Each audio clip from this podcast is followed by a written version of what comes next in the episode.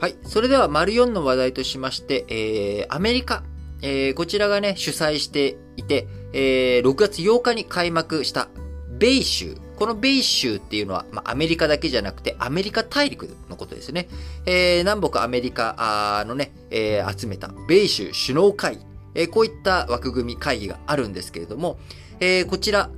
中南米の8カ国の首脳がボイコットしたということで、アメリカ、あ自分のね、えー、お膝元である米州、アメリカ大陸、それの各国から、えー、今、不信感を突きつけられてしまっているというような状況になってしまっています。えー、アメリカ政府、民主主義や人権重視、えー、こちらを求めてね、あのー、その米州の各国に対して圧力をかけていった結果、逆に中南米側がね、反発をしているという状況。アメリカの米国の裏庭と呼ばれる中南米で中国が影響力を、こうね、えー、高めている状況の中、アメリカが中国寄りになるんじゃないぞと圧力を仕掛けた結果、逆にアメリカに対する不信感が高まってしまっているということになります。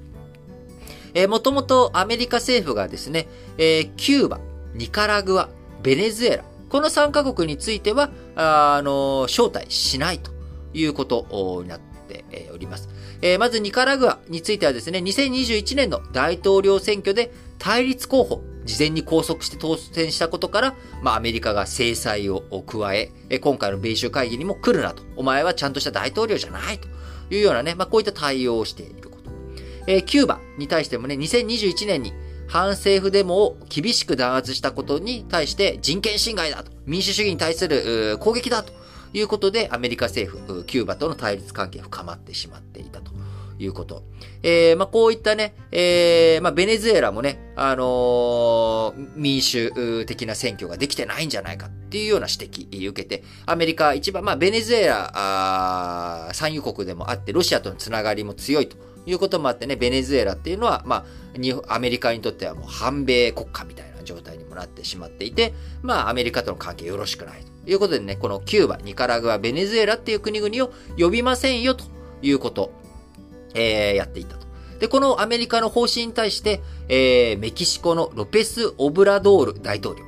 いやさ、米州首脳会議でしょと。それは、あまあ、アメリカの、えー、意見、アメリカが、あ自分に都合のいいメンバー集める会議じゃなくて、この地域の会議なんだから、それはアメリカ独善的すぎじゃないかと。いや、言ってることもわからなくはないけれども、そんなことを言い出したらさ、何にもできなくなるじゃん、ということで、えー、メキシコの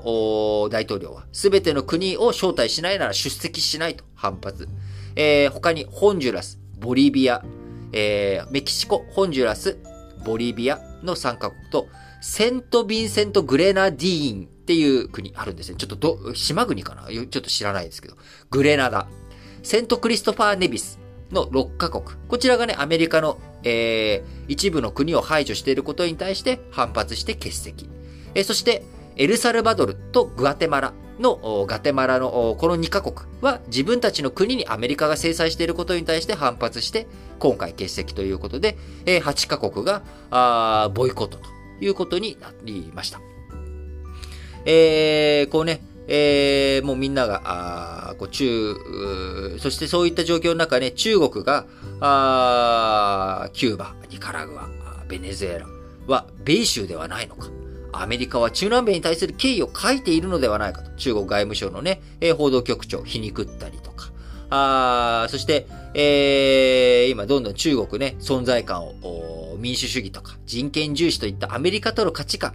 えー、これとね、うまく合っていない中南米の国々に対して、えーえー、中国ね、エルサルバトルと外交関係を台湾と結んでいたエルサルバトルを2018年に中国と結びましょうよとかね、えー、そしたら中国、えー、スポーツ競技場とか図書館とかインフラ開発、えー、こちらにね、お金投じ、投じるよとかっていうことをやってて、えー、中南米に対する影響力、中国が高めているという状況になっています。えー、そこでね、まあアメリカ焦りというのもあるんでしょうけれども、あの、やっぱり価値観のね、えー、共有というのは、これは難しいですよね。え、今回のロシアに対する経済制裁、え、こちらも、あの、欧米先進7カ国、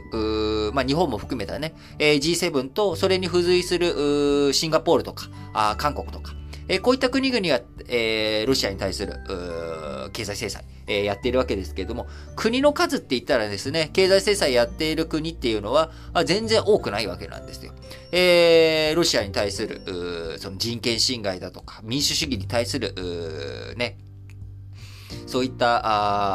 あものに対する弾圧が強いということに対して、心の底からそうだそうだっていうふうに思ってくれる国っていうのが、まだまだ、あマジョリティになっていないっていうのが、現実社会、世界なわけですよね。えその中で、どういうふうに、まあ、あ国際協調を高めていくのか。あ僕らが国際協調とかって見たときに、日本と欧米の関係だけじゃなく、やはり他の国々、えー、アフリカとかイスラム中東諸国だったりとか、東南アジアだったりとか、中南米とかね、えー、こういった国々、まだ民主主義が成熟していない国とどう連携を取っていくのか。そのためにね、えー、一方的に自分たちの価値観を押し付けられても、なんでしょう、えーなんかそのやり方はそうかもしれないけれども、今現状でいきなり一足飛びにそうはいけないんだよっていうところ、えー、心部分の、ね、各国が持っている悩み、問題、これの解決をね、えー、ダメ出しだけじゃなくて、やっぱりソリューションの提供というもの、これがなか、なくして、えー、信頼感とかを高めていくとかね、えー、そういったことは難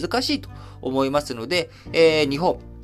こういったアメリカの行動に対してどうサポートができるのか。日本のね、えー、日本の道、日本のやり方、こういったものが各国にとって役に立つノウハウ、えー、こういったもののね、提供とかができればなというふうに思いますし、えー、日本、中南米っていう国、えー、僕もね、知らない、この国知らないなって、名前をね、あんまり知らない国も結構多いわけですから、あのー、やっぱり親近感高めていくためにも日本、海外進出、中南米とかとのね、距離感、どういうふうに外交展開していくのかと。いうのもね、非常に重要だなと思います。